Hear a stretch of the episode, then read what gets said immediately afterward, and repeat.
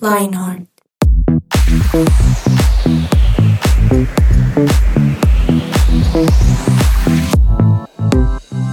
Hola, hola, hola, hola a todos. Qué rico poder estar aquí con ustedes en un episodio más, pero no cualquier episodio de Lionheart On Air de 180 grados. Qué alegría poder estar acompañándolos en este momento donde sea que estén. Siempre digo que son buenos días, buenas mañanas, buenas tardes, buenas noches, buenas medias nueves, buenas once, mejor dicho, de todo, porque eso es lo rico de un podcast y es que nos pueden escuchar en cualquier momento, en cualquier lugar, estén manejando, estén estudiando, no mentiras, si están en el colegio, por favor, préstenle cuidado y atención a la profesora, pero qué alegría poder estar aquí con ustedes. Mi nombre es Juanita González y aquí ya estamos súper, súper, súper listas.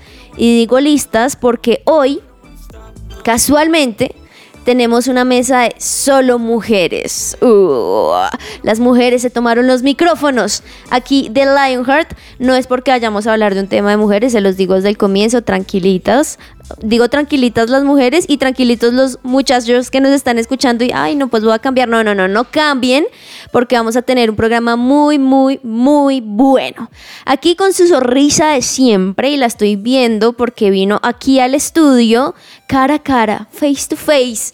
Doña Yani, Yani, ¿cómo vas? Buenas, ¿cómo están? Qué emoción, qué emoción estar aquí y estar aquí con ustedes qué emoción un programa más y un programa que va a estar bueno. Va a estar bueno, aparte que tenemos sorpresas. Mmm, sorpresas. ¿Sabes qué? Lo, digámoslo desde ya. Vamos a tener a una invitada. una invitadaza, además. Invitadaza. Es una dura. es una dura. Es una dura. Y, bueno, me alegra que también estés así, igual de emocionada a mí. Sí, sí, sí. Vamos a ver si nuestra otra compañera, que ella está vía virtual, gracias a Dios existe ahora esta modalidad, pero vamos a ver si está igual de emocionada a nosotros. Verónica Landines, Vero, ¿cómo estás? Claro que estoy igual de emocionada, creo que aún más emocionada que ustedes, no mentira. Oh. Pero sí, Muy feliz de estar acá como siempre. Qué alegría y qué privilegio poder estar acá acompañándolas en un otro episodio de En un otro, dos, tres, cuatro. Uno, dos, tres, cuatro. Aprendamos a contar. Uno, ah, es verdad, Vero, qué alegría que también estés alegre. Creo que hoy he dicho como diez mil veces la palabra alegría. Pero, es que... Pues, la alegría de Dios, toca, toca aprovecharla. Así es. Así es, qué bueno poder disfrutar de, de cada momento y ponerle ahí la alegría a lo que necesitamos. Hoy empecemos así, sin preámbulos, a hablar de este tema, aunque sí hay algo que queremos escuchar antes de empezar a hablar, porque además la sorpresa ya nos está esperando. Así que no se desconecte.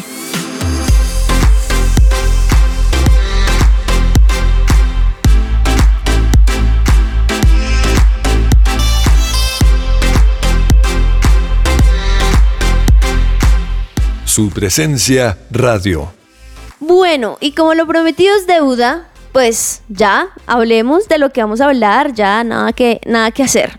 Yo creo que con el título, Yanni, Vero, ellos ya se pueden imaginar de lo que vamos a hablar. El título de este podcast se llama Actuemos. Uy. Yo creo que vamos a hablar de cantantes. de comida. Pero yo creo que también, les voy a ser sincera, cuando yo leí eso yo pensé que era como, dejemos de hablar y más bien vamos a actuar. Pero no, hoy vamos a hablar, exactamente, hoy vamos a hablar de la profesión de un actor. Por eso pues se llama Actuemos. Como bien lo dice Vero, pues no vamos a hablar de cantantes ni de nada de eso, sino de, sino de esta linda profesión. Primero de entrada quiero preguntarles, para ustedes, ¿cuáles son sus actores favoritos, Vero? Eh, pues en realidad voy a ser muy básica con esto, pero a mí me encanta Timothy Chalamet, que es como el que le gusta a todas las niñas hoy en día. Pero en mi defensa, a mí me gustó mucho antes de que se volviera tan popular. O sea, a mí me gustó, me empezó a gustar como hace cinco años y nadie sabía él quién era. Y después todo el mundo sí se enteró y ahora me siento, me siento excluida, me siento...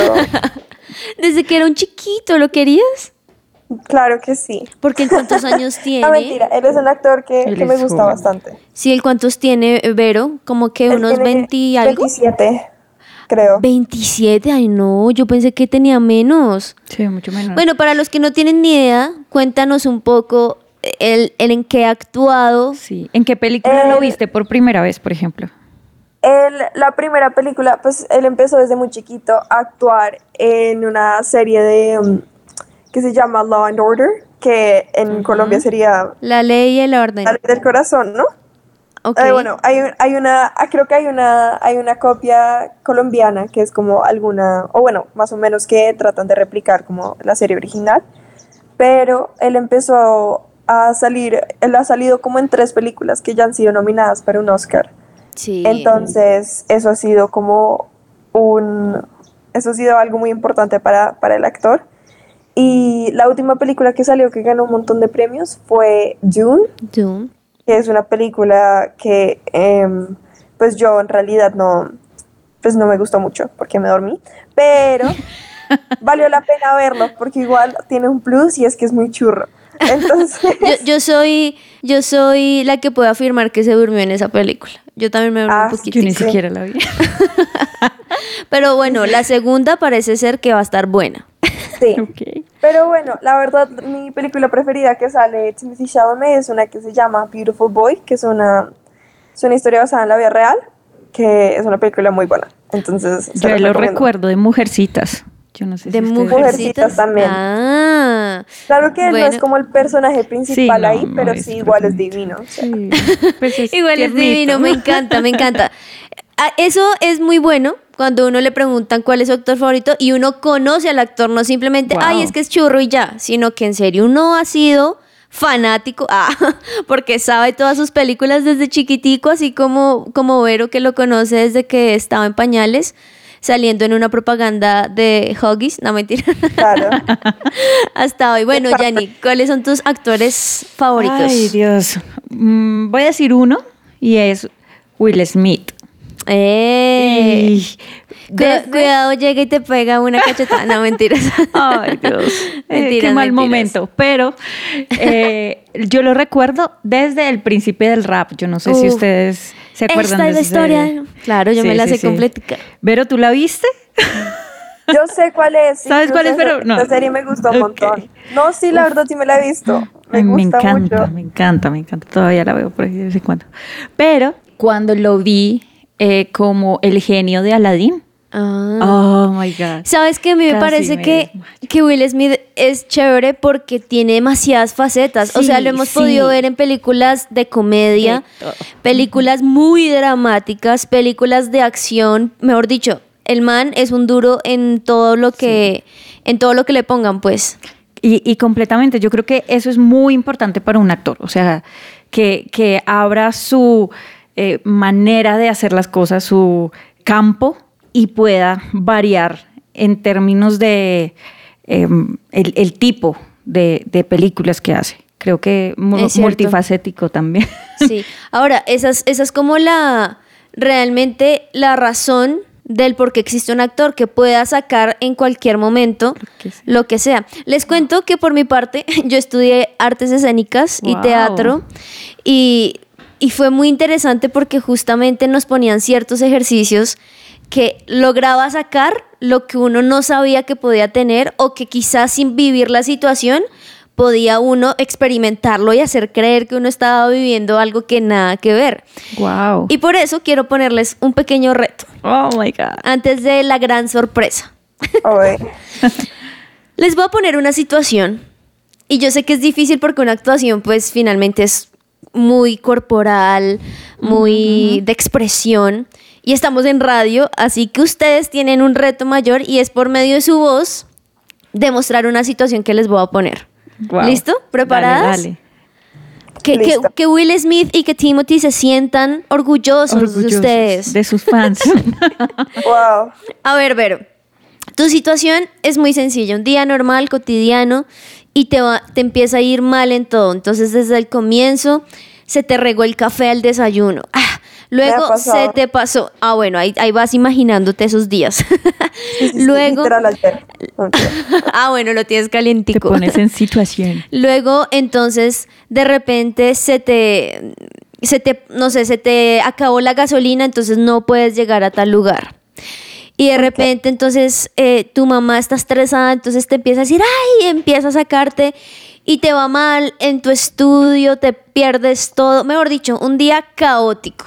Entonces tienes 10 segundos, no mentiras, 30 segundos para mostrarnos esa Vero que le fue muy mal y que está enojada y que está brava. ¿Solo con mi voz? No. Claro, claro. No, mentira. Porque aquí pues los podcasteros y los oyentes no te están viendo. Claro, claro. Entonces, eh, vamos en 3, 2, Espera, espera, tengo que actuar como, o sea, tengo que demostrarles que he tenido un, un muy, o sea, un día Sí, ¿cómo, terrible. ¿cómo sería esa conversación interna contigo misma cuando tienes un día horrible? Entonces, ah, bueno, no, no te voy a ayudar. Bueno, Listo. Está bueno. Entonces, 3, 2, 1. no lo puedo creer que boba, que boba, en realidad me tiré ese examen desde esta mañana, todo ha salido mal, no lo puedo creer, ya me estrellé, ya rayé el carro, ¿qué me ha pasado? Pero no puedo más, no puedo más, qué estrés, qué frustración, ya no sé qué hacer, alguien ayuda, por favor, necesito salir de este día. Quiero que ya se acabe, quiero irme a dormir, pero tengo mil cosas por hacer, no puedo hacerlo, necesito ya alguien que, ay, alguien que me quite todas estas tareas de encima, qué pereza. Ayuda. ¡Bravo! Muy bien. ¡Corte! Oigan, yo sí hablo, yo sí hablo mucho como a mí misma cuando me pasan ¿Sí? estas cosas, ¿o no? Sí. Yo Bueno, el otro día rayé el carro y casi lloro hablando con ah, o sea, lo estabas viviendo desde la experiencia Sí. cercana. Claro. Bueno, pero muy bien, muy bien. Ay, ay, bueno, yo sentí que más que mal genio, estaba como Sí, frustrada. frustrada, como el desespero, sí. Exacto. Es como que, yo cuando, es que yo cuando estoy brava lloro. O sea, yo siempre lloro con todo. Es como, como, como que uno siempre tiene como una emoción. Ok, Pero ok. en la mía siempre está incluida tristeza. ¿Se ganaría, ¿Se ganaría un Oscar? No lo sé, pero muy bien, Vero. Ah, muy bien, yo creo que sí te lo ganas porque... falta que vean mi expresión corporal. Exacto, porque con solo la voz, muy bien, Vero. Listo, Yani. A ver, a ver, dale. Entonces, eh, resulta que... mm, ah, es que quiero que sea algo bueno, pero es que es más emocionante escuchar algo malo. Ah. pero no, Dale, pongamos algo, algo bueno. Resulta que mm, todo lo contrario a Vero. Tienes un día que no pensaste que iba a ser así. Fue muy bueno. De repente, al lugar donde fuiste a comer o a desayunar o a almorzar, te encontraste a un muchacho y empezó a hablar contigo y sentiste algo. De verdad tuviste, Wow. uy, esa conexión con él. Uy, como que sí, me llamó la atención. Mejor dicho, ese momento en el cual quizá a uno le empiezan a brillar los ojos con alguien. Ok, ¿Listo? ok. Um, Piénsalo ahí y vamos en 3, 2, 1. ay, ese, ese café estaba delicioso. Y no, el lugar estaba tremendo, de verdad, esa decoración. Y, y- y los de la mesa del lado estaban hablando, pero ay, ay, esa mesa, esa mesa, ¿dónde estaba ese tipo? Ay, no, y es que, y, y, y si vamos a volver, y qué tal me lo vuelva a encontrar, ojalá me lo vuelva a encontrar. Y no, yo, yo tomaría café ahí más seguido, claramente, porque Ok, aplausos, Yanni. ¿Cómo la notaste, Vero? ¿Sentiste ese Me momento o. Ah, muy Sí, bien, muy bien. fue chévere Claro por- que sí, lo sentí. porque ustedes obviamente no la están viendo, pero ella actuó con la mano en un cachete como cuando uno está y a mí me gustó que dijiste muchas veces la palabra y y esa mesa y ese muchacho y si vuelvo a tomar ese café, entonces eso muestra que está como nerviosa, se me acaba de caer un anillo, perdón, que estaba como nerviosa, como... Me, ga- me gané el Oscar. ¿Te lo ganaste? Yo creo que se lo gano, yo creo que se lo ganó. Muy bien, muy bien. Bueno, muy bien, muy bien. Ustedes nos dirán ahí si sí se creyeron el cuento o, o definitivamente no. Escríbanos, escríbanos. Hay que ser sinceros porque por eso existe también una figura del crítico. O sea, los actores también, También nos pueden dar ánimo. Y otros que en medio de esa crítica es muy positiva. Pero bueno, ya tuvimos a dos actrices aquí en, en construcción, podría ser. y por qué no, antes de la gran sorpresa, escuchamos una sección que hace mucho no escuchábamos y seguimos en este gran tema de actuemos.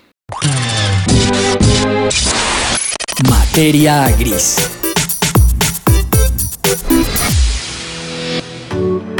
Hola oyentes de Lionheart, los saluda Kat Hernández en esta sección Materia Gris y hoy hablando de actuemos vamos a hablar de los actores y actrices de nuestras propias vidas que muchas veces sin darnos cuenta somos nosotros haciendo este papel que nos queda perfecto y es ser hipócritas. Y ustedes dirán, ¿qué? Sí, muchas veces nosotros somos quienes estamos actuando a tener varias máscaras en nuestra vida y tener diferentes fachadas que mostramos de acuerdo al contexto y de acuerdo a lo que sea más funcional para nosotros. Realmente la palabra hipocresía viene del griego hipocresía, que significa literalmente responder con una máscara. Pregúntate qué máscaras me estoy poniendo frente a las personas que me rodean. Ser hipócrita está directamente relacionado con ser mentiroso. ¿Por qué? Porque no estamos siendo fieles a nuestro diseño original, no estamos siendo honestos con nosotros mismos y nos estamos creando imágenes falsas de quienes realmente somos.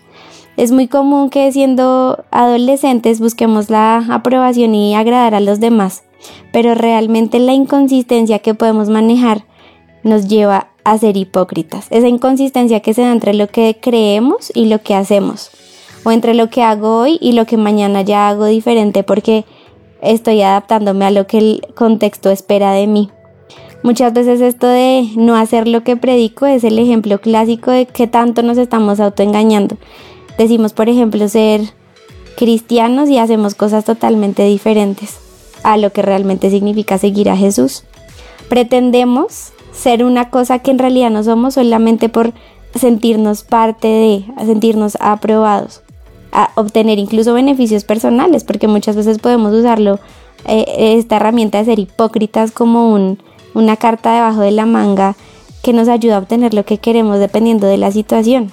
Y también una de las formas más comunes de hipocresía es buscar complacer a las personas. Esto muchas veces va de la mano con problemas de nuestra autoestima que nos llevan a asumir estas posiciones de complacencia, de hacer lo que el otro me pide, aunque vaya en contra de lo que yo creo que debo hacer, solamente para recibir el chulito de la aprobación. Pilas, querido adolescente, en este momento de la adolescencia es muy común que nos estemos preguntando por nuestra identidad, quién soy realmente. Y es válido, aún estás descubriendo muchas cosas de ti, de tus talentos, de tu carácter, de tu personalidad, de incluso de tu historia de vida, que va dándole sentido a quién eres. Pero recuerda que hay una voz irrefutable que tiene la última palabra sobre quién verdaderamente eres y ese es Dios, el que te creó con su mano y diseñó un original de ti mismo, no una copia barata. No busques ser alguien más solamente por agradarlos. Hoy en día hemos normalizado tanto esto de tener más de una máscara porque las redes sociales lo muestran. Se ha hecho normal ver personas que un día predican una cosa y hacen una cosa y en una semana puede que ya hayan cambiado por completo su discurso. No lo normalices. Ni siquiera creas que esa es la forma normal de vivir porque va a ser muy costoso. En realidad cuando te des cuenta, mantener el engaño, no solo hacia ti mismo, sino a los demás, te va a costar tiempo, te va a costar incluso lágrimas cuando te des cuenta que invertiste mucho tiempo en un papel que no era el que Dios quería para ti. Si estás actuando hoy un papel que no era el que Dios diseñó para ti, decide renunciar a él y toma acciones para sentarte a la mesa con Jesús y preguntarle quién soy realmente y cómo puedo ser coherente y actuar de manera congruente con esa imagen original que diseñaste de mí.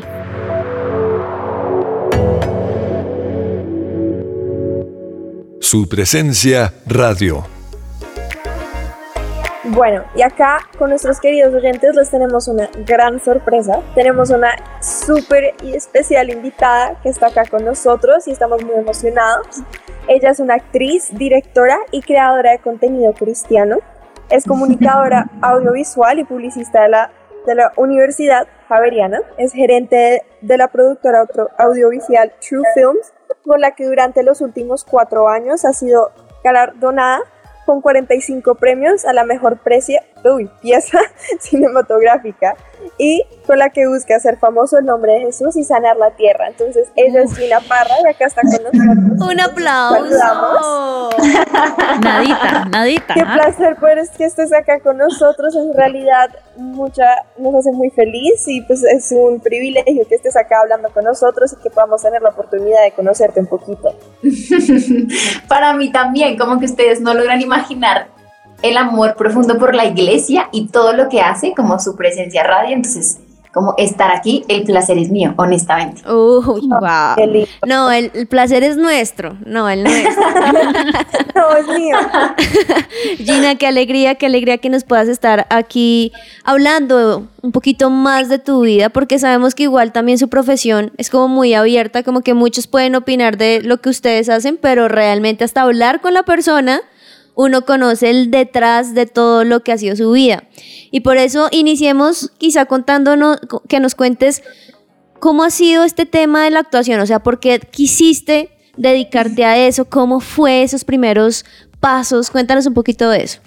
Yo no quise, y me encanta esta pregunta que, haces, porque yo no lo elegí, eh, y siempre, como que cada vez que cuento esta historia, digo que fue la mejor decisión sin mi consentimiento que alguien pudo haber tomado por mí, y fue mi papá como que en este rango de edad entre los 9 y los 10 años, mi mamá estaba diciendo, bueno, ¿qué la ponemos a hacer el fin de semana? Aquí está mi papá, es que me está escuchando. Eh, como que la ponemos a hacer ballet, piano, inglés. Él dijo, va a estudiar actuación. Entonces me dijo, arrancas el sábado y me inscribió en la academia. Eh, y fue así. Y, y, yo fui encontrando como el gusto y el amor por la actuación estudiando teatro. Entonces arranqué muy chiquita, como a los 9 años, estudié 5 años profesionalmente eh, y ya estando ahí, por supuesto que se descubrió como el don, la pasión, y así fue, eh, así arrancó. Qué delicia escuchar algo así porque tiende, o sea, yo sé que esto no lo debemos general, generalizar, pero muchas veces se tiende a pensar que los papás quizá no están muy de acuerdo porque es un mundo muy difícil y que mi hija no esté metida ahí como en la música, no, pero no va a vivir de nada si eso no les pagan, mejor dicho. Y qué chévere que fue tu papá quien impulsó ese sueño y que además quizá está por ahí detrás haciéndote ojitos diciendo, ah, ve, mija. y además contra viento y marea, porque decir, mi papá, por ejemplo, lo había decidido porque ese también había sido su sueño cuando pequeño, como que él quería ser actor. Entonces, cuando no lo logró, dijo, mi hija, sí. y la mando, ella sí va a ser actriz, no tiene plan B. Y, pero en cambio, como que eh, mi mamá, por ejemplo, las personas alrededor, no es que fueran fan y hayan dicho como, sí, vamos contra el mundo, ya va a ser actriz, no. Entonces, digamos que él se arraigó a ese sueño eh, y hasta el día de hoy él ha peleado más por ese sueño que yo. Entonces creo que se lo debo 100% a él. Wow, yo, yo tengo una pregunta y es, eh, ¿cuándo llegó ese momento en el que se volvió decisión tuya? ¿No? Como, eh, listo, sí, soy buena haciendo esto, pero es lo que quiero hacer toda la vida. ¿Cuándo llegó ese momento? Tremendo, porque fíjate que en este momento de la vida yo ya no considero la actuación como algo que quiero hacer el resto de la vida. Oh, Entonces, o sea, como que cuando era pequeña, sí, mi papá me inscribió, eh, yo empecé a encontrar este, como este talento, los profesores empezaron a decir, no, ella es buena para esto, y como esta ilusión de perseguir el sueño de mi papá, eh, y después descubrir que yo amaba estar en un set, como amaba leer los guiones, estar frente a una cámara, como que yo no, no tengo un momento en particular, pero sí creo que quizás fue cuando me gané mi primer casting, que fue hasta como de los 13 años y que me dijeron, bueno, vas a, hacer, a protagonizar este corto. Yo creo que en ese momento yo hice clic y dije, de aquí soy y de aquí no me muevo. Con el transcurso de los años, que ya llevo ejerciendo esto como 10 años, em, encontré mi pasión estudiando comunicación audiovisual, que es el detrás de cámaras. Y me di cuenta en este punto de la vida, por ejemplo, que Dios me había diseñado para estar detrás de, pero el proceso para estar detrás de era haber estado muchos años delante de. Entonces aquí encontré como realmente mi propósito, eh, pero no hubiese sido encontrado si no descubro por ejemplo, la magia de actuar, porque una de las cosas que ahora disfruto mucho de dirigir es dirigir actores. Entonces, eso no hubiese sucedido si no hubiese estudiado actuación. Wow, Wow. tremendo. Impresionante, me encanta que digas eso, de verdad espectacular. Y bueno, otra pregunta que yo tenía era, ¿qué consideras que es indispensable para ser actriz? Muchos dirían el talento, ¿no? O la disciplina, que son dos como dos áreas que tenemos que tener en, en todas las profesiones de la vida. Pero creo yo que lo que hay que tener es identidad, justamente, como que creo que hay que tener identidad en Cristo, porque sí, efectivamente, yo arranqué muy chiquita y el miedo de mamá era, no, pero es que ya va a estar expuesta, ¿no? A las drogas, a las fiestas, y en efecto sí, y lo estuve. Entonces, tienes que llegar con un, con un temperamento, con un carácter en Jesús que no te mueva. Entonces, por ejemplo, a mí me pasaba que yo desde muy chiquita dije como, no, pues, o sea, yo no voy a hacer escenas de cama, yo no voy a hacer escenas en ropa interior, yo no voy a hacer escenas en vestido de baño. Eh, como que puse un montón de limitantes en los contratos y para mí en ese momento fue fácil. Pero cuando llegas al set y el director te dice, es que si no haces esto te cambio, llama a otra actriz ya mismo, Wow, claro. la cosa es distinta. Entonces uno dice, fue pucha, ¿hasta dónde me llega la Wow. convicción? Entonces yo le agradezco mucho a Dios y a mi mamá, por ejemplo, que ha sido como el polo a tierra para que en ese momento en donde ya estás frente al director o, por ejemplo, en las fiestas, en los eventos sociales, donde es el director quien te ofrece la droga, eh, y es como que no es que te lo esté ofreciendo, no el técnico, el fulanito, sino que es la cabeza del proyecto, que tengas la convicción, no solamente porque suena bonito, sino en tu corazón de decir, mi identidad está en Cristo y no está en esto, y a esto le digo no. Entonces, entrar Wow. al medio de la actuación creo que sí, sí es muy complejo, eh, en el sentido de que hay mucha gente talentosa, hay mucha gente bonita, hay mucha gente disciplinada, pero al final necesitamos corazones que, que puedan decirle que no a lo que el mundo le dice que sí. Ush, impresionante. Sí, como que cada, cada frase que dice hay que ponerla en Twitter o algo Sí, así. como-. Y sabes, y sabes que es genial eso porque, porque se nota la experiencia y justamente esas, esos momentos difíciles donde tuviste que tomar una decisión, pero tus convicciones no se movieron de allí en la mayoría de veces. Y, y hablaste de un tema de la identidad y bueno, ahí voy también a lo que tiene que hacer un actor porque se conoce que finalmente un actor lo que hace es tener la vida de otra persona, tratar de mostrar lo que quizá uno nunca ha vivido o lo que uno nunca ha pasado, pero tener que darle la vida y que se sientan identificados con eso. ¿Cómo ha sido este tema para ti respecto a apropiarse de otra identidad? Quizá ha tenido esto algunos problemas al momento de querer realizar algún personaje, alguna historia, quizá. Tremenda esa pregunta. Eh, a mí me pasó mucho, por ejemplo, que tuve discusiones muy fuertes con, yo hice un personaje, por ejemplo, que se llamaba Camila, Camila, eh, que fue una serie para, para Caracol que se llamaba El Bronx.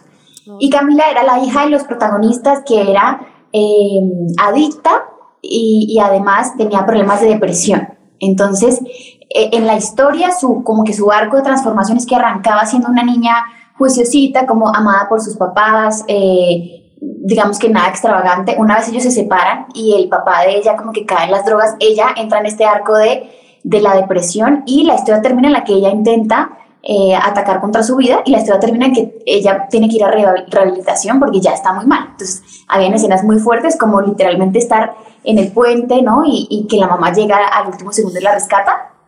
Y para este tipo de personajes que son como tan fuertes emocionalmente, eh, yo recuerdo que, que, que, que los actores siempre, bueno, no todos, pero hay una mayoría que cree que hay que vivir ese tipo de cosas para saberlas interpretar, ¿no? Entonces aquí viene el comentario de cómo vas a poder tú hacer un personaje de una niña adicta si nunca has consumido drogas. Uf, O claro. cómo vas a venir tú a ser un personaje de una depresiva si nunca has tenido un episodio así. O cómo es que puedes hacer de un borracho si nunca has estado borracha. Amigos, lo, lo se puede hacer porque ese es el ejercicio del actor, ¿no? El ejercicio tiene la capacidad de crear y por supuesto que viene con la investigación, ¿no? De observar eh, y de leer y de investigar, pero no hay que necesariamente vivirlo. Entonces, yo, por ejemplo, creo que el haber interpretado personajes tan fuertes emocionalmente, Dios me ha guardado porque yo no he vivido nada de esas cosas. Sin embargo, Camila fue un personaje que, que evidencia la realidad de muchos de los jóvenes. Entonces, uno, uno encuentra también como el propósito de mm, interpretar personajes tan difíciles, pero también hay una delgada línea Sí. entre qué debí haber vivido para ser eh, y, y, qué, y qué estoy haciendo sin necesidad de haberlo hecho. ¿Y se te ha sido fácil salirte luego de ese personaje, por- digamos de ese de Camila, Ya después que dicen, bueno, cortemos, ya no hay que hacer más, ¿fue fácil salir también de ese personaje o afectó tu vida personal al punto tal de quizá hacerte muchas preguntas respecto a lo que vivió Camila en ese mundo real frente a una pantalla? Quizá no como el salir, pero por ejemplo sí el entrar. Eh, justamente la razón por la que creo que me gané ese casting es porque hay algo que nosotros los, los, actores llamamos como la memoria emotiva, ¿no? Como una de las técnicas en donde evocas un momento que, que, se relacione con tu vida y con el personaje que te permita hacer como más match en esa situación. Y no necesariamente tiene que ser la misma. Entonces, por ejemplo, no tiene que ser un episodio depresivo, pero sí puede ser algo que te causó la sensación de tristeza. Entonces, en mi caso, yo recuerdo que este casting es el casting en donde Camila como que le pregunta a su hermano, porque su hermano también cae en las drogas y le pregunta a su hermano como, ¿qué pasó? ¿Qué sucedió? Como en qué momento de la vida. Y cuando yo leí ese casting, yo fue pucha, para mí fue increíble leerlo. Yo creo que Dios me regaló la oportunidad de hacer a Camila porque yo me sentí identificada. Mi hermano está lejos de Dios y cuando yo leo esta historia yo dije, no es cierto. Entonces yo fui al casting eh, y, y tenía un partner que era pues un muchacho que iba a ser de mi hermano y cuando yo veo que él se gira, yo lo único que vi fue a mi hermano en la vida real. Wow. Y entonces empecé a hacerle estas preguntas y yo me ataco a llorar. Mm. Y ya, como que el director mm. dice como, gracias por venir. es tuyo, salí es tuyo. casi que destruida desde casting. Y me acuerdo que llamé a mi manager y le dije, en la vida vuelvo a abrir un casting, o sea, como casi se me sale una hernia. y, y, y, el comentario fue, gracias por venir. Sin embargo, gracias a Dios, la llamada después fue, te ganaste el personaje pero yo creo que fue a raíz de que yo logré esta empatía como con el personaje, con esa escena en particular, entonces creo que ni siquiera lo difícil fue como salir, porque gracias a Dios es un personaje, sino que lo difícil creo que a veces es entrar y en, encontrar como esta conexión que después tienes que entregarle a Dios, por supuesto, y que, y que al final, por ejemplo, para mí es una especie de, administración, de poder como desahogar y decir lo que quisiera decir a través de las mm. palabras de otra persona en otro contexto, porque al final le prestas tus emociones a alguien más y después tienes que decirle a Dios, ella es Camila y yo soy Gina. wow. Sí, es que lo que dices es muy, muy importante, muy relevante, porque es un tema de identidad de tenerla clara. Pero digamos que en este ambiente en el que pues claramente hay mucha presión y es difícil muchas veces, y muchas personas eh, he escuchado pues toman la decisión de definitivamente apartarse. Sí, entonces eh, cómo pues lo que haces y, lo que has hecho durante todos estos años eh, de alguna manera ha, o, en algunos momentos afectó tu relación con Dios o te hizo tambalear? Tremendo, sí. Yo recuerdo, por ejemplo, que hubo una temporada en mi vida en la que, no sé, quizás como tres años, en donde yo iba a casting, casting tras casting y no pasaba nada. Era completamente nulo, eran otras no. Y entonces en una de esas mi manager yo le digo, ¿tú qué crees que está pasando? ¿Qué estoy haciendo mal? Y entonces ella me dice, voy a preguntarle a este director de casting que es conocido mío y que es amigo muy cercano, yo sé que él, él puede ser honesto. Entonces ella tiene la llamada y le pregunta al tipo, mira, yo quisiera saber, Gina, es, siempre que va, tú me dices, no, semejante actriz, es muy buena, tiene carisma, ¿qué pasa? ¿Por qué no la escogen? Y la respuesta del tipo es, lo que pasa es que ella no es como, la, como las demás. Mm, eh, Las demás llegan las demás llegan y, saludan y tienen carisma inmediatamente, entran como al, al, casting y saludan al director y lo abrazan y hacen este chiste y se visten de manera extravagante. Y Gina entra y es completamente desapercibida, como que ya llega, sonríe, hace su casting y se va. Y como que uno dice, no es una primera impresión de chispa, que uno dice, no, es que ella es porque ella abraza a la gente, porque ella eh, hace comentarios, porque ella dice cuándo vamos a comer, dónde vamos a almorzar, sino como que pareciera que ella va a lo que va y se va. Y como que nos hace falta que tenga esta relación, ¿no? De, de vamos a esta fiesta o hagamos esto. Entonces ella cuelga esa llamada y me llama a mí y me dice esto. Y yo me quedo como, Ups, claro. Que, y entonces. Estoy diciendo que por ir a hacer el casting no estoy quedando solamente porque no voy a hacer lo que me piden que tengo que hacer. Em, y ahí te empiezas a hacer preguntas de qué pusiste en mi Dios eh, que no es igual a las demás. Porque ese diferencial no es algo bueno, sino pareciera que es malo. Wow. Porque entrar y entrar y hacer una oración antes y entregarte mi corazón y entregar el casting y salir pareciera que está mal porque debía haberme quedado, porque debía haber ido a la fiesta, porque debía reírme del chiste incorrecto, ¿por qué? Y ahí te empiezas a hacer preguntas respecto a tu identidad y decir, Dios sí, em, Dios sí me quiere para esto, como yo sí fui diseñada para esto, soy suficiente, tengo lo que se necesita, porque pareciera que, o cuando voy a quedar, decir, no, es que está muy grande, no, es que está muy chiquita, no, es que está muy flaca, no, es que está muy gorda, no, es que, entonces es como una lista interminable de cosas de, ¿y cuándo va a ser el momento ideal? ¿Y cuándo voy a cumplir con las expectativas a un 100%? Y ahí tienes que ir a Dios y decir, y en estas crisis de este tiempo, decirle a Dios, mira, si me llaman o no, si la respuesta es un sí eh, o si la respuesta es un no, yo sigo siendo hija y sigo siendo amada y, y, mi, deber es seguir haciendo la oración antes, durante y después del casting y tener la convicción de que decirle que no a la fiesta, abrazar al director, hacer esto, está bien, porque la Biblia dice, estamos en este mundo, pero no somos de este mundo. Wow. Estamos los demás, pero no nos comportamos como los demás. Y, y, tener esa convicción es un poco lo que me ha traído hasta aquí. Pero por supuesto que uno tiene que pasar por crisis, hacerse preguntas y esperar que Dios responda. Y, digamos en ese momento, o sea, en esos momentos de, crisis, así sea crisis solo mentales, eh, hemos tenido eh, momentos en los que aparentamos ser, eh, sea como ellos o sea como hijos, ¿sí? Porque yo no sé si te ha pasado, pero muchos hemos tenido esos momentos de un cristiano se porta así, ¿sí? en automático. Eh, ¿cómo, ¿cómo, lo has llevado? O sea, de alguna manera, eh, a veces lo que tú decías de eh, la línea es muy delgada para fingir o para que sea genuino. Es tremendo. Sí, yo en efecto, por ejemplo, em, le contaba a un amigo que me pasó hace como un año que me gané un casting para un protagónico y yo dije, no, que es esto tan maravilloso, era como una serie. Y después, como a las dos semanas, el mensaje fue como, oye, es que el, el personaje tuvo unos cambios, y unos ligeros cambios, y ahora ella va a ser binario. Entonces, oh eh, hay que cortarse el pelo de esta manera y, y, vas a tener como escenas con niños y con niñas. Eh, entonces, como que queríamos saber si todo en orden. y yo aquí como, ups, por supuesto que no. no. Entonces digo como, en ese momento aparentas con Dios porque en ese momento dije, no pasa nada, ya dije que no, Dios va a traer un proyecto mejor. Entonces le dices a Dios como, ya, eh, eh, hemos hecho esta oración muchas veces, ya sabemos que está fácil decir que no, así que decimos que no, y cuelgas y le haces creer a Dios que te sientes bien y estás destruido. y estás diciendo, me cuesta todavía, después de tantos años, seguir diciendo que no. Me cuesta imaginar que esta serie a dónde podía llegar, eh, qué reputación podía llegar, ¿no? A dónde se iba a esperar mi carrera. Entonces, como que eh, a pesar de que lo has hecho, sigues poniendo la máscara y, como que como cristianos hemos creído que está mal decirle a Dios, me siento mal por esto, aunque ya lo hayamos solucionado en el pasado.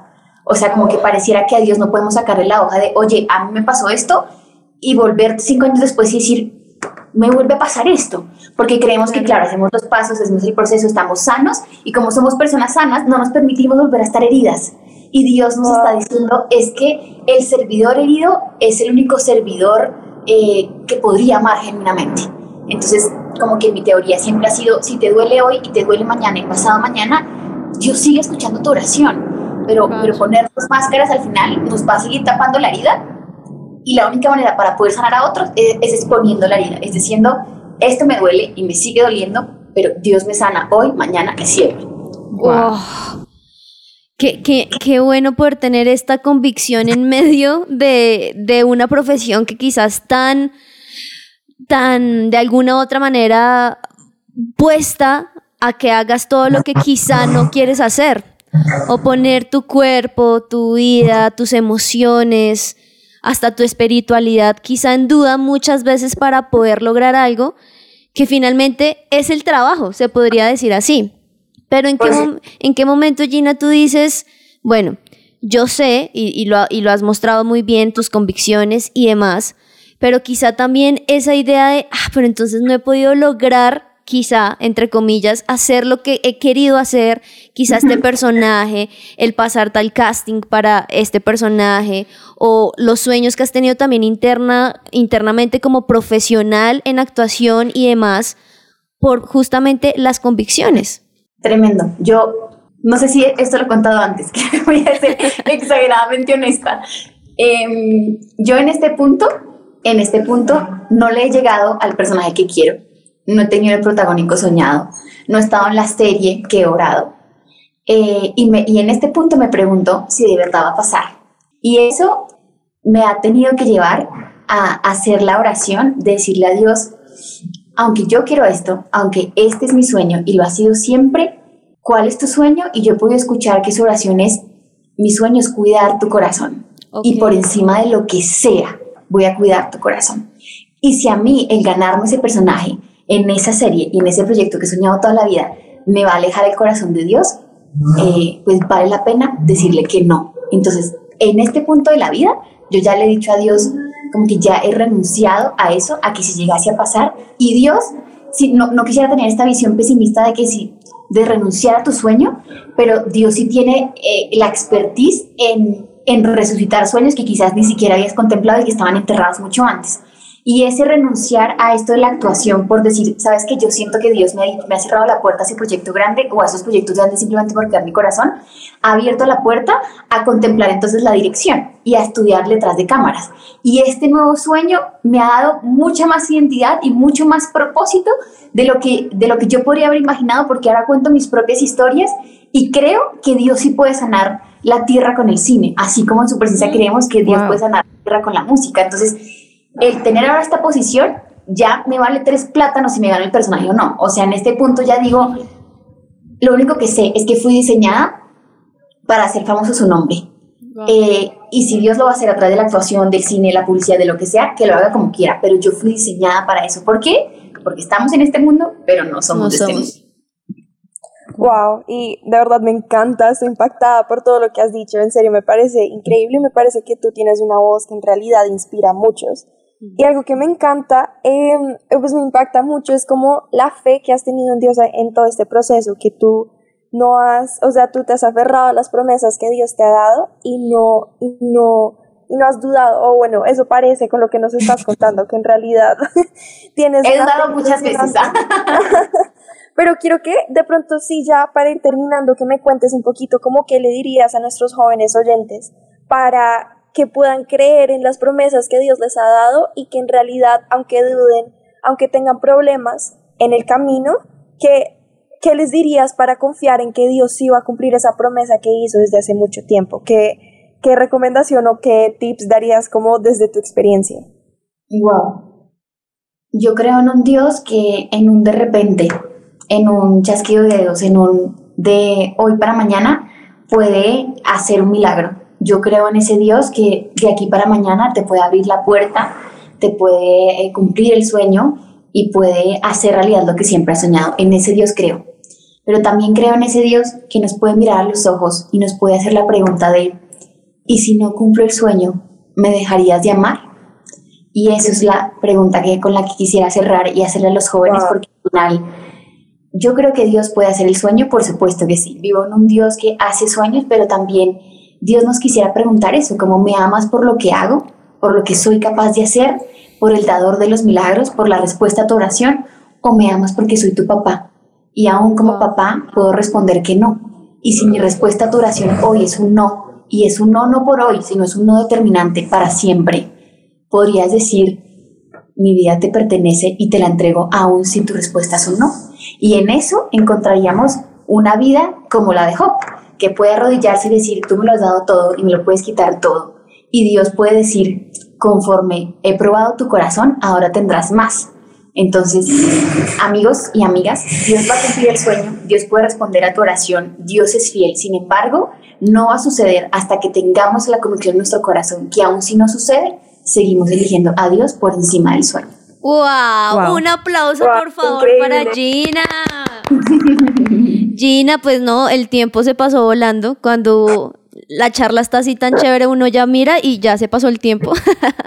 Pero muchísimas gracias de verdad por ser esa mujer no solamente talentosa, disciplinada, que conoce muy bien lo que está haciendo en la cantidad de roles que tienes, porque además no eres solamente actriz y como, como lo decía Vero, directora, bueno, una cantidad de cosas más, pero también por ser ese ejemplo esa inspiración para muchos jóvenes de puedes lograr lo que quieres, pero sin tener que tus convicciones moverse y creer en un Dios que finalmente te dio el talento, pero asimismo te dio también el carácter y quiere que seas una persona diferente. Entonces, gracias por serlo y gracias por acompañarnos aquí en el, en el, en el programa. Qué emoción, qué privilegio, de verdad estoy más emocionada yo que ustedes. gracias, me emociona mucho, muchas gracias. De verdad que qué privilegio y bueno, ahí vamos a estar viéndote y, y apoyándote. ¿Dónde pueden quizá encontrarte las personas que nos pueden estar escuchando para que ahí te apoyen también?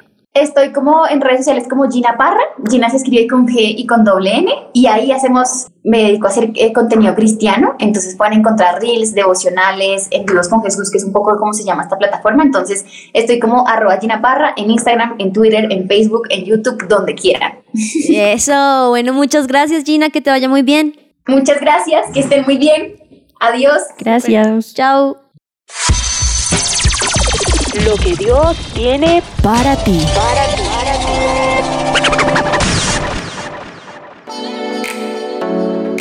Bueno, y esta invitada estaba tremenda. Y ahora quiero contarles eh, unos versículos, ¿vale? Entonces, esto es Juan 4 del 23 al 24. Pero la hora se acerca y ya está aquí, cuando los que verdaderamente adoran al Padre lo harán guiados por el Espíritu y en forma verdadera, porque el Padre así quiere que seamos los que le adoren. Dios es espíritu y los que lo adoran deben hacerlo guiados por el espíritu y en forma verdadera. Este versículo aquí a mí me lleva a pensar en estoy cerca de Dios, de verdad, ¿verdad? Estoy cerca de Dios y estoy siendo guiada por su espíritu, porque al final esto es- está muy enlazado con identidad, pero yo reconozco quién soy en realidad en la manera en la que yo me relaciono con mi Padre Dios y soy guiada por el Espíritu. ¿Listo? Tenemos otro que es Primera de Pedro 4:10. Dios de su gran variedad de dones espirituales les ha dado un don a cada uno de ustedes. Úsenlo bien para servirle los, servirse los unos a los otros.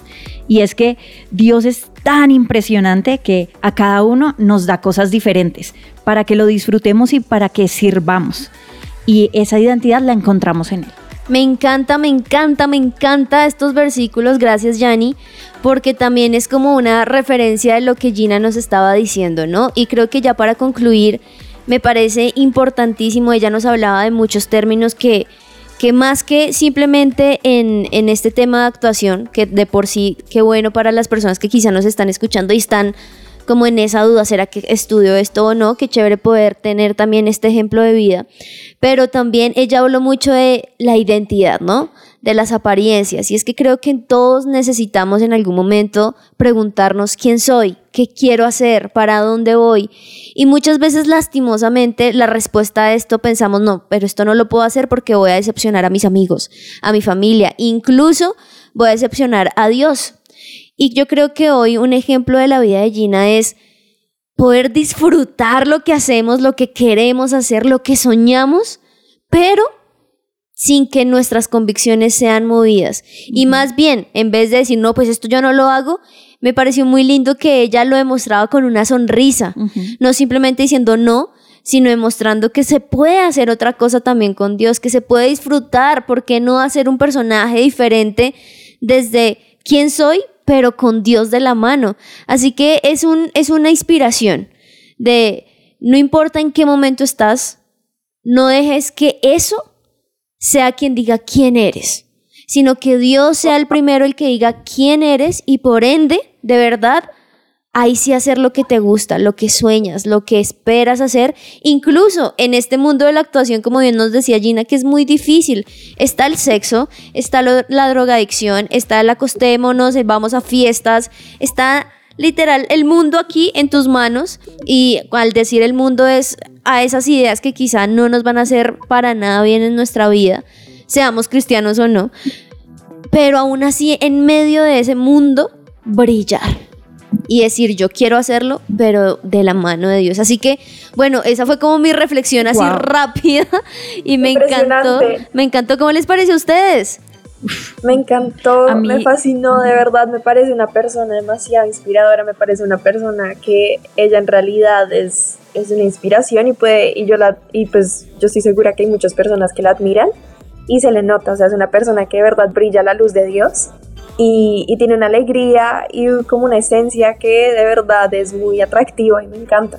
Yo creo que para mí se resume en firmeza. Yo veía a esta mujer hablar y era firme, firme en sus convicciones, firme en lo que quiere hacer, en lo que quiere alcanzar, pero teniendo también muy claro la línea, la línea de la convicción, la línea de quiero agradar a Dios. Impresionante. De hecho, no sé si se dieron cuenta y les contamos oyentes, yo sí me fijo en todo. Atrás de ella se notaba que tenía un, un- un libro que es muy bueno, estaba la Biblia y lo que tú dices, hablaba de una seguridad impresionante, así que qué chévere también poderla apoyar en las redes sociales y por qué no también nosotros tener, ya para terminar, ese, ese ejemplo de, bueno, tenemos todos cosas para trabajar, nadie es perfecto. Todos tenemos debilidades y errores, pero lo más importante es que podamos entender que no hay máscaras ni papeles que valgan delante de Dios. Él quiere que nos mostremos tal y como somos porque finalmente Él nos creó y sabe quiénes somos. Así que muchas gracias a todos por estar allí conectados con nosotros. Qué alegría que hayan podido estar así hasta el final. Si quieren recomendárselo a alguien más, recuerden que estamos en SoundCloud, estamos en Spotify, estamos en Apple Music, en Deezer, mejor dicho, hasta en YouTube. No hay excusa para poder escuchar aquí su presencia radio. Y bueno, qué alegría poder tener este episodio con ustedes. Vero, Yani, chao, que les vaya muy bien. Chao, chao, chao. La Chao. pasamos bueno. Chao. Chao, Pingüín a todos. Un abrazo.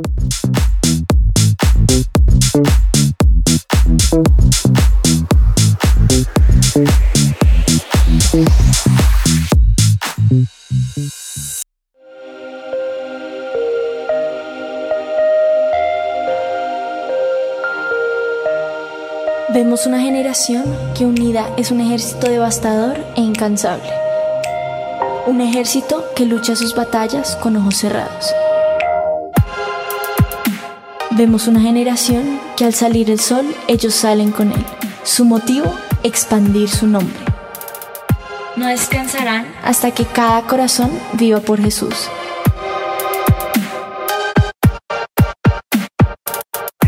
Vemos una generación cuya pasión y santidad quema los ojos de quienes los miran.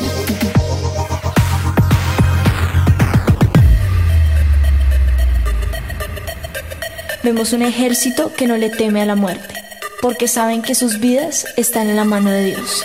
Nuestra meta es ser una generación invisible, donde se pueda reflejar a Dios. Queremos ser el cuerpo de Dios. Brazos que abrazan y levantan, manos que sanan, hombres donde llorar, una sonrisa que inspira y cambia vidas. Vemos una generación cuya única función es ser la tinta que usa un escritor. Somos una generación que no se conforma con la imagen mediocre del mundo. Vemos una generación cuyo corazón sigue al león y un ejército que no le teme a los planes. Somos Lionheart.